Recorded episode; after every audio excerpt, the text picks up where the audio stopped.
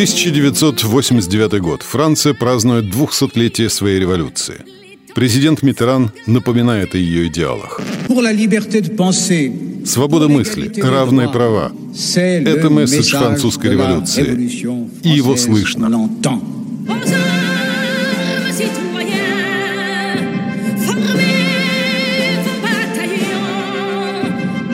В июле 89-го в Париж едет популярный на Западе Михаил Горбачев, еще не президент, а генсек.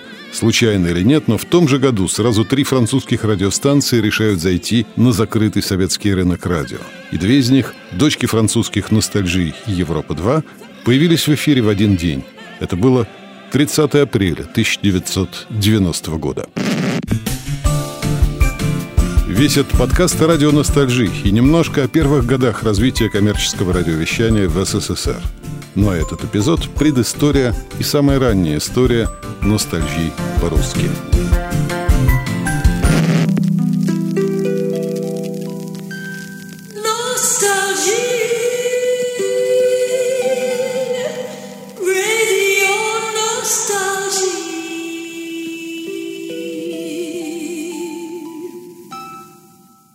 Что бы написал как строчка в энциклопедии про радио ностальжи? Ну, написал бы, мы были первые.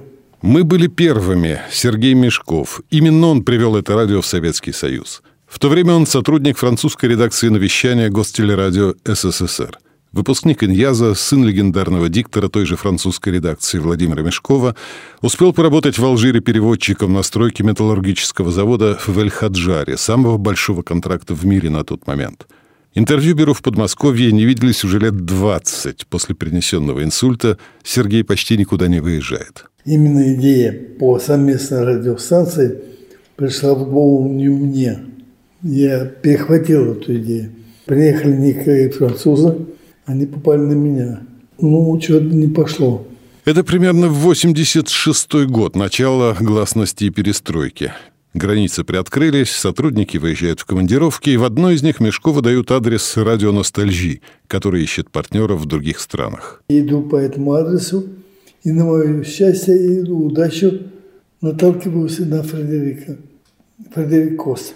Фредерик Кост, соратник, можно сказать, правая рука основателя французской ностальжи Пьера Альберти. В 80-е и позже Фредерик занимался развитием вещания за пределами Франции – но дело в том, что застать его просто невозможно. Он оказался в это время удивительно, но на месте. И меня принимает. Я ему рассказываю, говорит, у меня была идея тоже, давай обменяем координаты. Ну, я приезжаю в Москву и рассказываю Александру Сергеевичу Привака. Да Александр Сергеевич был тогда зампредом, да? Да, да. ему возглавлял вещание. вещание. Угу. Я получил разрешение на прием, а дальше уже надо было самому крутиться. Кост приезжает в Москву, встречается с руководителями Гостелерадио и вскоре присылает формальное бизнес-предложение.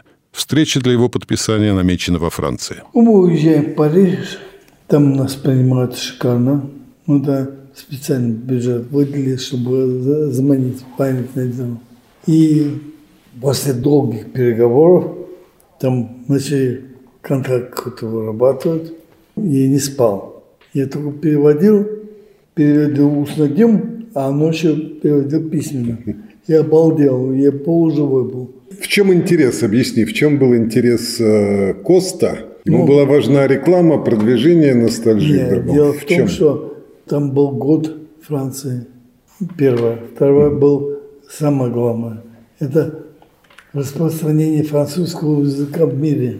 Ну, это частная компания, по большому счету пофиг. Нет, нет, нет? она не частная. Это Софирад.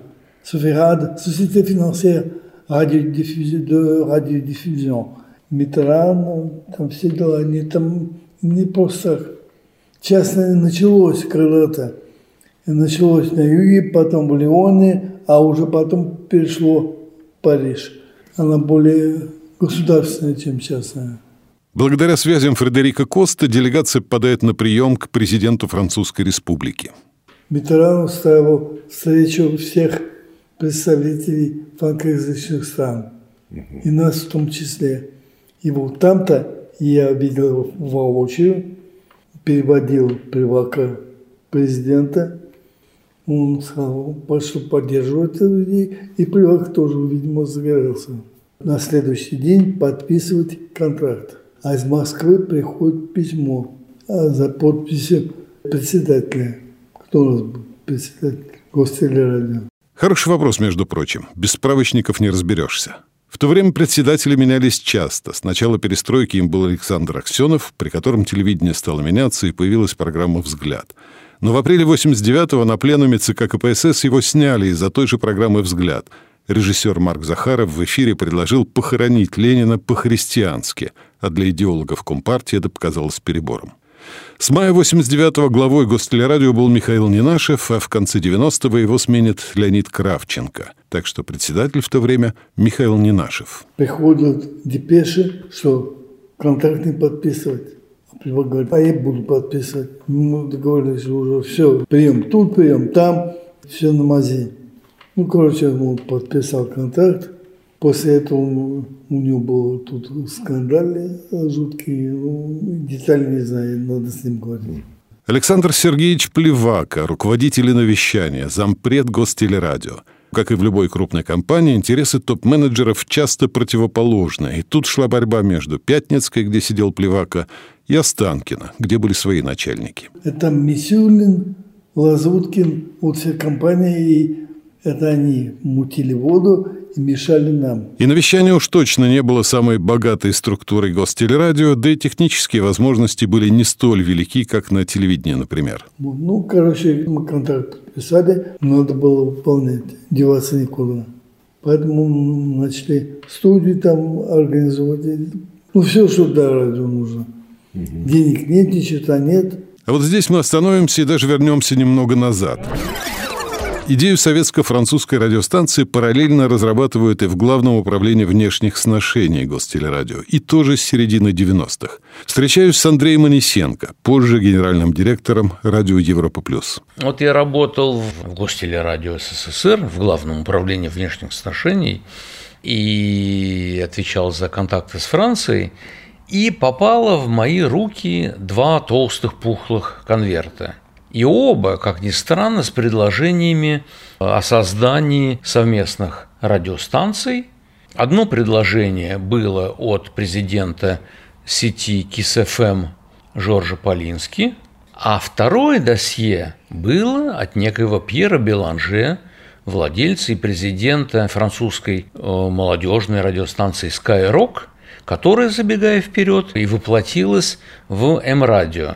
Получилось так, что вот видишь, гостелерадио занялось Европой плюс Kiss FM, а Пьер Беланже тогда пошел к Минсвязи и совместно с Мисюлиным, то есть Останкинской башни, совместно с Союзом Советских Обществ Дружбы с зарубежными странами СОТ был создан такой тройственный союз, который создал то, что назвалось М-радио и работало физически сидя в помещениях, принадлежащих Останкинскому телерадиопередающему центру от Останкинской башни.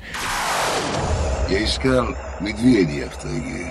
Я искал волка в лесу. В Москве я нашел М-радио. М-радио уступит на старте своим конкурентам Европе и ностальжи.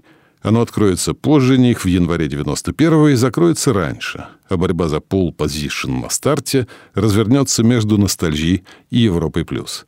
Можно ли сказать, что вот эта условная борьба между выходом э, Европы и ностальжи это была борьба двух э, китов гостелерадио, Лазуткин против Плевака? Я думаю, можно, потому что Лазуткин возглавлял был зампредом по международным связям, да, а Плевака по иновещанию, который был тогда очень сильным. Вот это вот говорит Москва там и прочее там, да.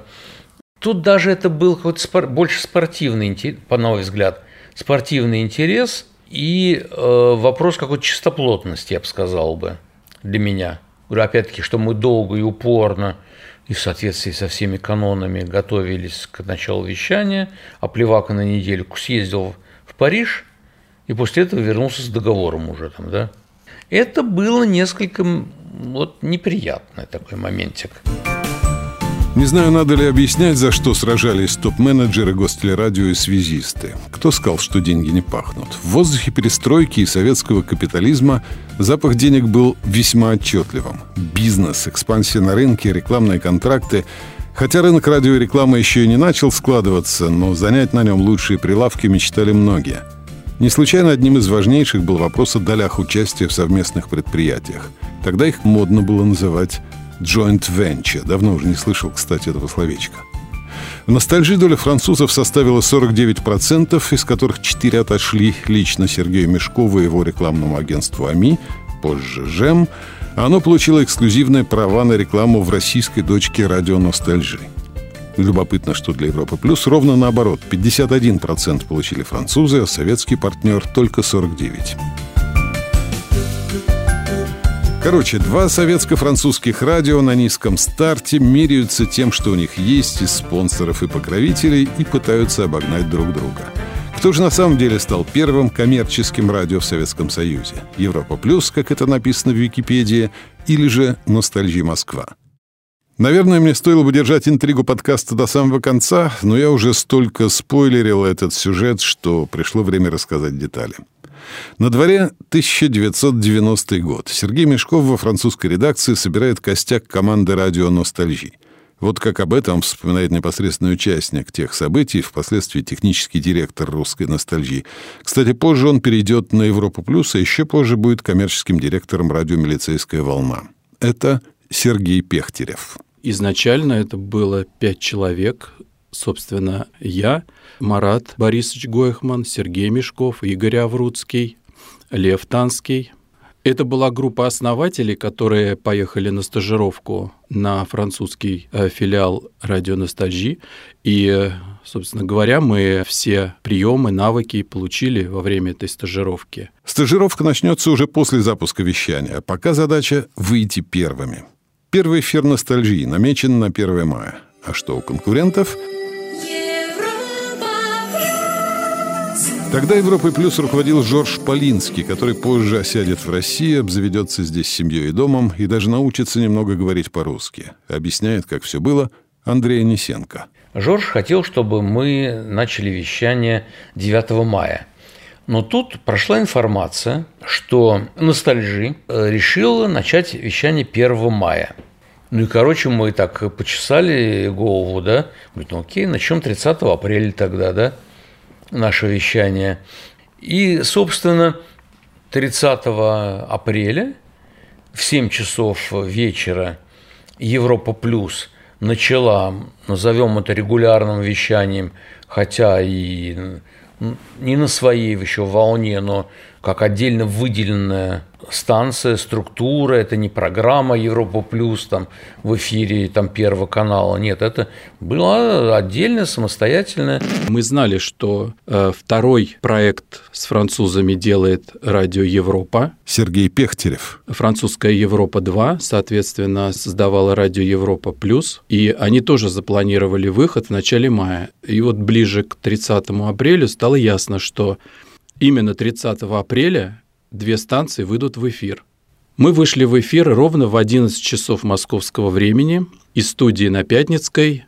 А, это была малюсенькая студия, которая до этого использовалась в качестве вещательной студии в программах и навещания Гостелерадио. А техническая служба Гостелерадио обеспечила нам прием спутника, его подачу в студию, где мы его обрабатывали, соответственно, корректировали. Здесь же была возможность выходить с прямыми новостями в начале каждого часа. И, собственно говоря, э, программа-то и задумалась так, что будет французская э, составляющая музыкальной программы транслироваться через спутник, и в, в начале каждого часа будут включения наши информационные выпуски. Да, называю вещи своими именами, насколько я знаю, но не слышал. Андрей Несенко. Вот, и не мне об этом говорить. Но вроде бы как днем была техническая проба. У ностальжи, но это была техническая проба, да. У нас тоже как бы технические пробы были, но мы об этом не заявляем, как о начале регулярного вещания. Да?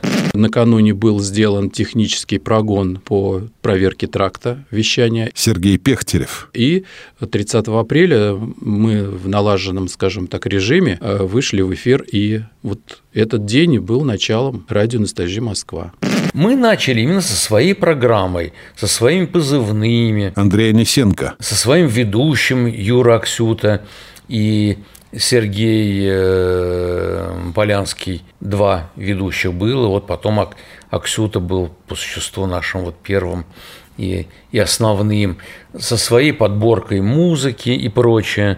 У нас были записаны джинглы, уже к тому моменту. Собственно, это была радио «Ностальжи Москва», полноценная. Сергей Пехтерев. Не сказать, что это была коммерческая станция, это была просто э, информационно-музыкальная станция. Постоянную подачу сигнала уже должны были обеспечить службы гостелерадио именно 30 апреля с 11 часов. Первоначально планировалось, что это, возможно, будет длительностью один час, но у нас пошло все так великолепно, что мы просто забыли о времени. И у нас все это продлилось до двух часов. Мы могли бы вещать еще гораздо больше, но просто по техническому регламенту на средневолновом передатчике мы не могли больше оставаться, чем два часа в этот день. Надежды на то, что сохранилась запись первого эфира, конечно, не было. Но не спросить об этом Сережу Пехтерева я не мог. Ну, первый эфир, я думаю, найти будет сложно, потому что по техническим условиям, насколько я помню, в то время хранилась э, запись эфира, но не более чем 30 дней. Это на предмет э, каких-то технических э, претензий, если вдруг что-то происходило, для того, чтобы можно было установить причину. Ностальжи, ностальжи. Ну что ж, можно подвести предварительный итог, наверное. Ностальжия Европа Плюс стартовали в один день, и это было 30 апреля 1990 года. Ностальжи в 11 часов, Европа в 19. Ностальжи на средней волне Европа Плюс на УКВ частоте первой программы советского радио. В обоих случаях это не было круглосуточным вещанием, а всего лишь включением на несколько часов. Но с этого дня обе радиостанции выходили в эфир ежедневно, то есть началось регулярное коммерческое радиовещание в СССР. Кто был первее, вопрос на самом деле несущественный. Я открывал программу «Ностальгия Москва» новостями и объявлением. Юрий Аксюта и Сергей Полянский вели первую программу «Европы плюс Москва». Мне приятно быть в этой компании пионеров коммерческого радиоэфира. Я довольно рано расстался с радио «Ностальгией», которому за этот первый эфир я очень и очень благодарен. Уже в начале мая этот эфир привел меня на встречу с учредителями нового разговорного радио, которое тогда еще не имело названия. Я не буду долго задерживаться на этой истории, но не могу ее не рассказать. Это часть того времени. Вот как вспоминают ее соучредители будущего «Эхо Москвы», связисты из Ассоциации радио, возглавлял ее ныне покойный Владимир Буряк, а вместе с ним новыми радио занимались мои собеседники Георгий Клигер и Михаил Розенблат. На этом центре, вот где мы находимся сейчас, э, приезжал Александр Сергеевич Плевака. Значит, мы с Буряком приехали к Михаилу. Да. Тут, так, побеседовали на общие темы, все по развитию вещания коммерческого поговорили и разъехались. Потом как-то, так сказать, мы ехали, включили э, приемчик, услышали приятный голос – Буряку страшно понравился голос, говорит, давай сейчас позвоним Плевака Александру Сергеевичу, узнаем, кто это такой. А тогда создавалась радиостанция, да, а тогда создавалась «Эхо Москвы». Уже мы подошли на этап, э, все согласовано, принципиально было, э, и устав, и все. Нужен был тот, кто возглавит. Ведущие в этом возглавит. Мы не специалисты.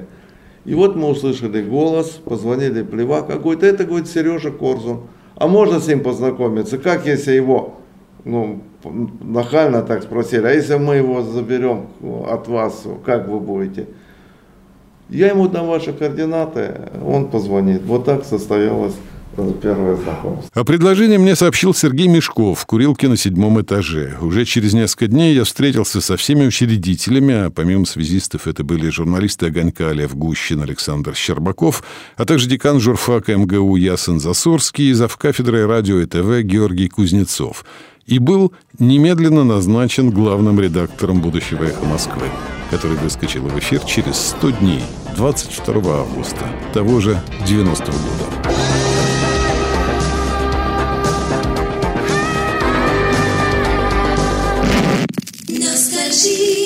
Ностальжи, ностальжи.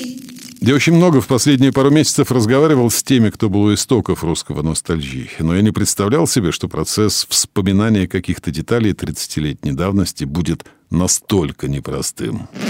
Поговорили с поговорили с э? Сейчас прям чувствую себя нехорошо, что не могу вспомнить, кто это был. Вот не помню. Это был точно не Попцов. Это была Шаболовка. А, мне кажется, это было... О, о, о, о, или... Сейчас, подожди. Кто, у кого поживее память? Сережа должен помнить. Уже забыл. Забыл. Вот видишь, я же тебе говорю, вот все забывается.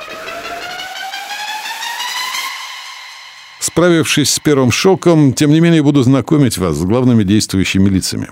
Игорь Аврудский, один из основателей, программный директор радио «Ностальжи», выпускник Ленинградской консерватории. Как только все это запустилось, французы э, забрали нашу команду, три коммерсанта, один техник Пехтерев и один человек, который занимается программированием. Они сказали, что без практики у нас эти люди никогда не освоят как бы коммерческое вещание. Напомни, кто был в этой группе? Значит, был Марат Гойхман, Танский Лева, Мешков, э, значит, Пехтерев, э, Сергей и я. Все, вот пять человек. Они нас отправили на стажировку – на что очень сильно обиделась Наташа Борисова. Там те, кому пришлось э, тащить это, и многие те, кто остались там делать эти все программы, все такое. Большая неожиданность и сюрприз для меня. Я в то время была слишком молодая, чтобы обижаться. Работа была работой, мне даже в голову это, честно говоря, не приходило обидеться. Наташа Борисова, звукооператор и звукорежиссер, позже музыкальный редактор радио «Ностальжи». Меня, наверное, обижало, что меня оставили без музыки.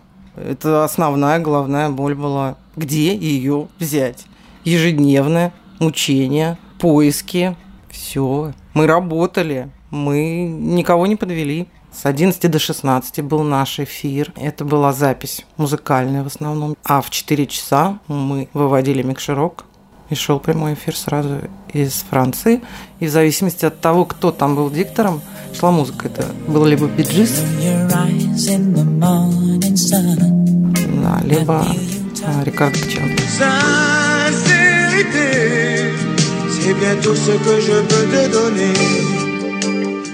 На мне была музыка. Я бесконечно ходила э, в архивы. Они же не оставили мне по большому счету, а ты помнишь, какое время было? У нас же ничего не было. Где мы добывали? Это все подпольно. И вот эти записи в монтажках, эти блины. А если ты выводишь спутник, а он не работает, это же нужно переключаться и дальше гнать эфир. А злость могла быть, потому что периодически этот спутник не работал. И это была злость и паника одновременно. Ну, можете представить, когда ты один на один, тут девочка сидишь в Москве, там все стажируются, а ты ничего не можешь сделать ни с технической, ни с какой точки зрения. И несешь за это ответственность перед слушателями. Ну, уже пояснее, наверное, когда они приехали такие все расслабленные, мотивированные, и мы стали в смену работать, уже чуть-чуть полегче стало. Может быть, вот с того момента я села писать программы от руки. Игорь Аврудский, конечно же, вернулся с музыкой, причем с такой музыкой, о которой в Советском Союзе особо никто и не знал. Была одна композиция, всем она нравилась, не просто нашим, а еще приходили там из э, всяких групп, которые работали в Москве. Говорили, дайте нам вот эту музыку. А мы никак не могли понять, она была подписана на коробке. И долго не могли понять, э, что же за название и что это за группа. Кто это в итоге был? Значит, вот ты как раз и расшифровал. Ты сказал, это блюз-тротуар. Уже забыл. Забыл. Вот видишь, я же тебе говорю, вот все забывается. Ее забрал Архипов, ее э, забрали такую какая-то джазовая была группа связаны с Cool and Jazzy. Они там у нас вот эти свежие, свежие, свежие э, записи все забирали себе. Мы не против были, потому что передали, если нравится. Ну и слава богу. Конечно, я сразу же полез искать эту музыку и даже реально ее вспомнил, когда нашел группу на одном из агрегаторов.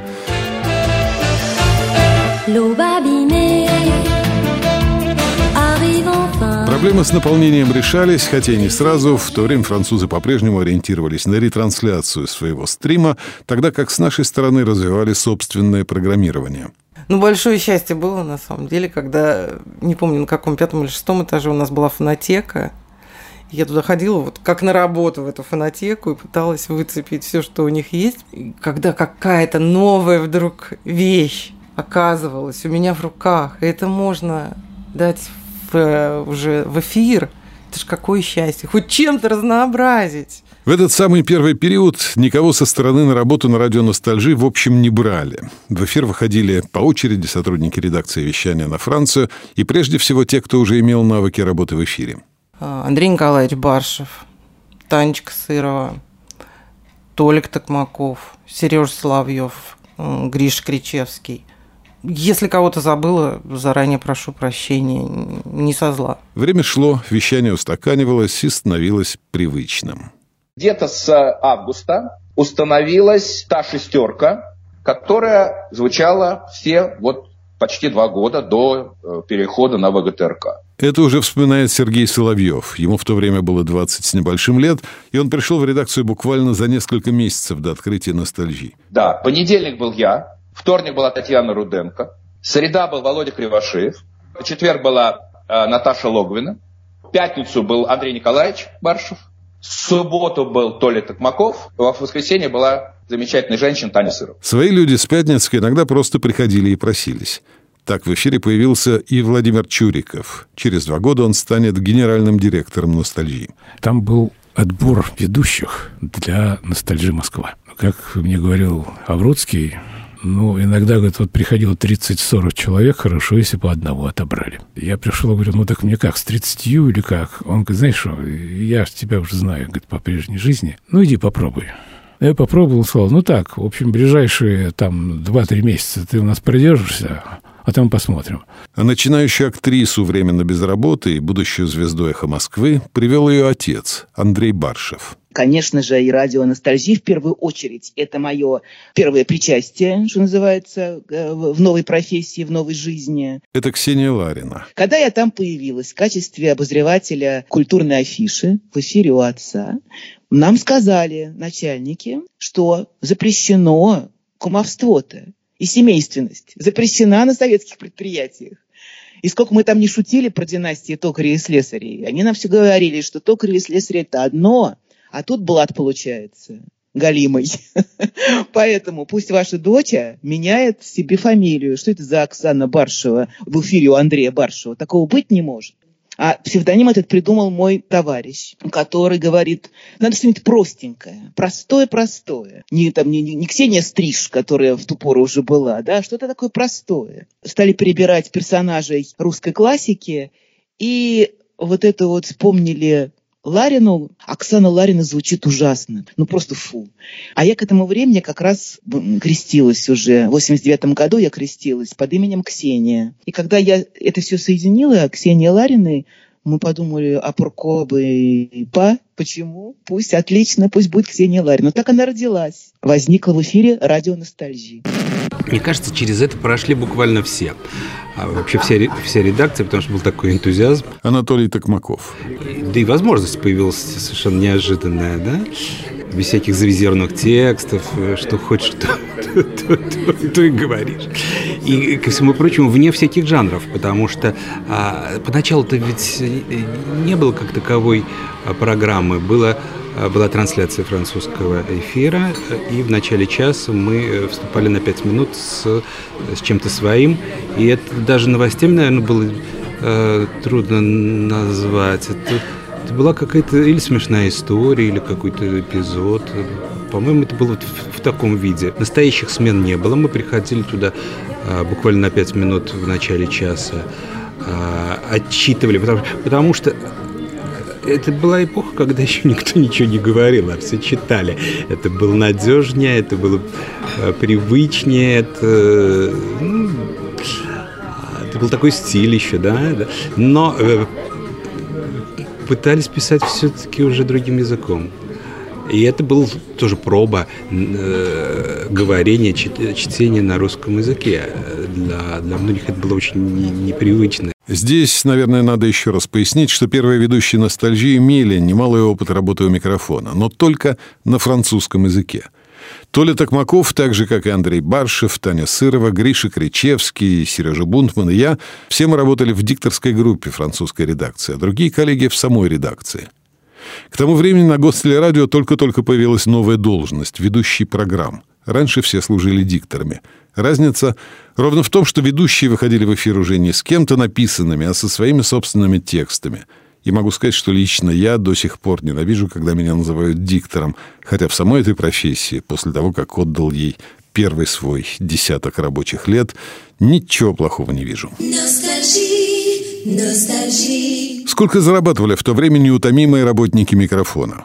В советское временное навещание, в зависимости от категории, от 150 до 300 рублей в месяц, насколько я помню. Плюс надбавка 10% за знание языка.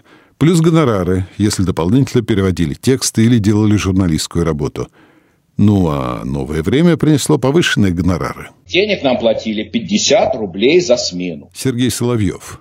Смена наша состояла из вот двух часов прямого эфира, где мы вступали, соответственно, каждые 15 минут с каким-то бавардаж, да, вот, а с 10 каждый час трех-четырех минутные блоки, вот, они были частично там, да, информационные, частично мы там подготавливали, да, какие-то истории. Пользовался я тогда газетами «Куранты», пользовался тогда газетой «Мегаполис Экспресс», «Мегаполис Континент», а, журнал «Столица», огонек, аргументы, то есть делал какие-то дайджесты, что-то там придумывал, выкапывал, ну, такая обычная э, мини-очерки я радийные делал, ты все помнишь и все.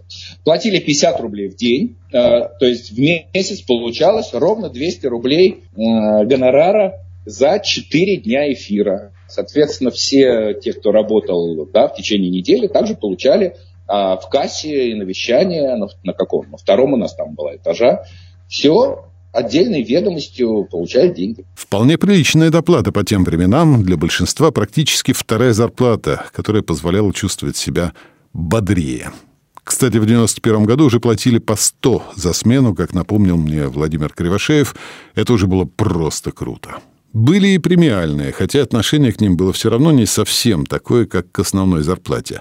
Первая премия на ностальгии случилась сразу после возвращения группы основателей из длительной стажировки во Франции, вспоминает Наташа Борисова. По-моему, Марат тогда сказал, у нас осталось тысяча рублей, надо ее отдать Наташе, потому что она здесь работала. То есть в 90-м году просто так, вот, у меня была премия, тысяча рублей, когда у людей была 120 рублей зарплата. Но на меня это не произвело никакого впечатления, видимо. Я пошла себе, а, купила пачку хороших ментоловых сигарет, с тех пор плохие больше никогда не курила. Все, все, что поменялось в моей жизни, мировоззрение. Я поняла, что я могу себе это позволить. И дальше работала. Так же, как и работала разворачивалась и рекламная деятельность. Первый рекламный проспект «Ностальгии» на период с мая по август 90 -го года предлагает изготовить и разместить один 30-секундный рекламный ролик за 230 рублей. Самая простая недельная кампания стоит 2500, а обычное объявление в эфире – 1 рубль и 30 копеек за каждое слово. Сначала нужно было делать рекламу, что было по тем временам очень сложно. Не было школы, не было звуковых библиотек, не было специальной музыки под рекламу. Сами ролики готовились по большей части теми же, кто и работал в эфире. Темы? Ну, там реклама по поводу средств от э, тараканов, она шла вот так.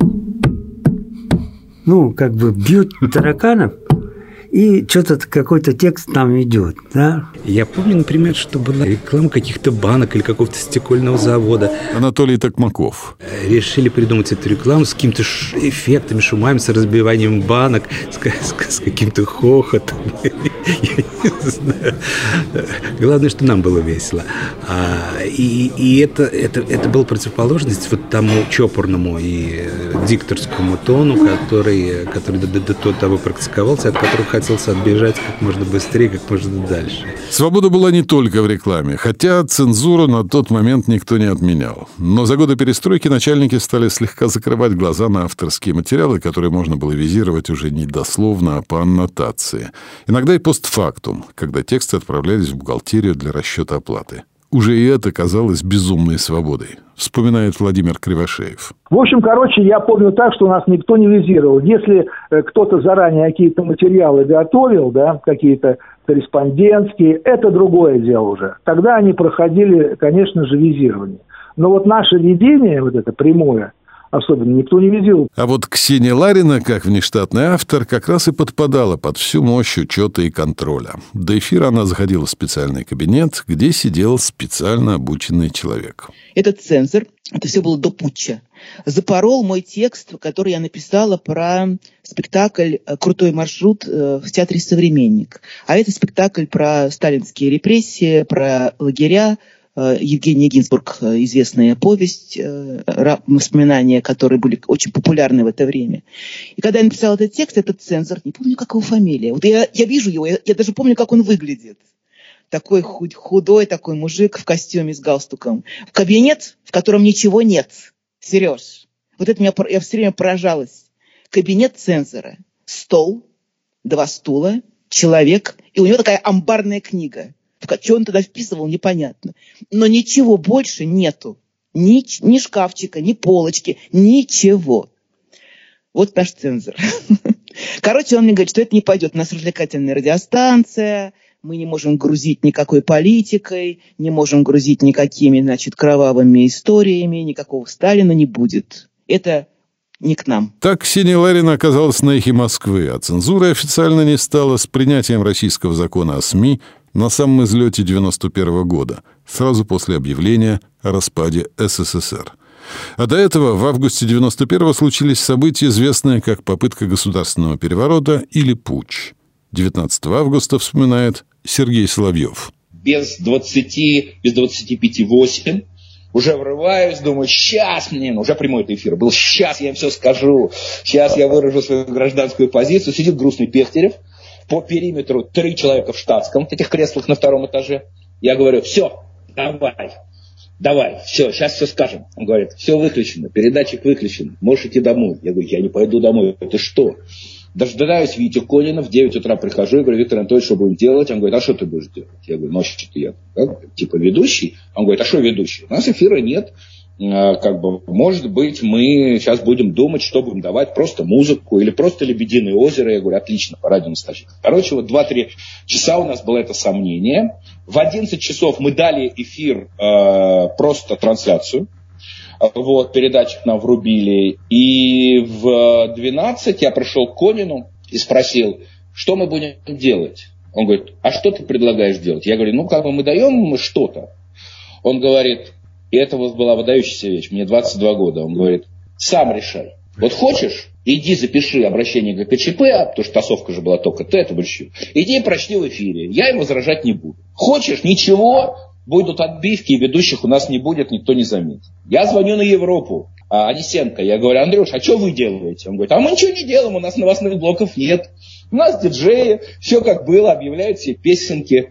Да, как бы. Это у вас там, типа, вы играете в новостную службу. А вот я пришел к Вите и говорю, Виктор Анатольевич, я, наверное, читать не буду. Он говорит, ну ты не будешь, и все, ну и забыли.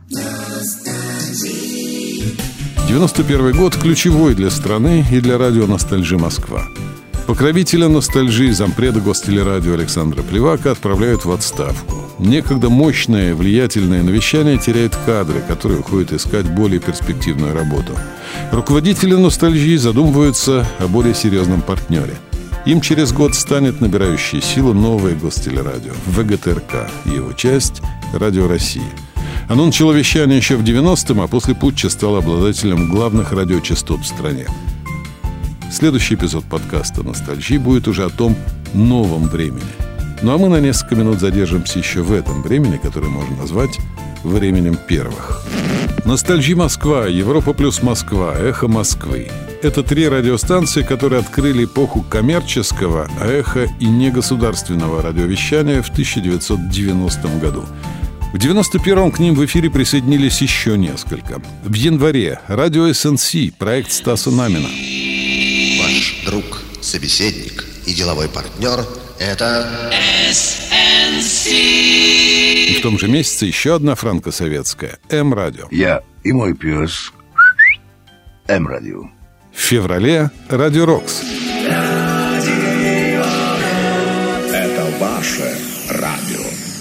В мае – православное радио «Радонеж». В августе – радиостанция «Москва», творческий коллектив московской редакции Всесоюзного радио. В сентябре – ультраправая радиостанция «Память» Дмитрия Васильева на коротких волнах. В октябре – радио «Алла» с одним «Л», передававшее бардовскую песню. В ноябре – радио «Резонанс» Российского союза промышленников и предпринимателей, поначалу на коротких волнах. Наконец, в декабре 91-го – радио «Максимум». Если радио, то максимум. Это все было в 91-м. Остальные радио вышли позже. В следующем выпуске «Легенда ностальгии». Культовые ведущие программы, начальники и внештатники. Все те, кого слушатели запомнили и оценили. Это Сергей Корзун. Напомню, что подписаться на продолжение подкаста можно там же, где вы его сейчас слушаете – и не забудьте сделать перепост, поставить звездочку или лайк, если вам понравилось.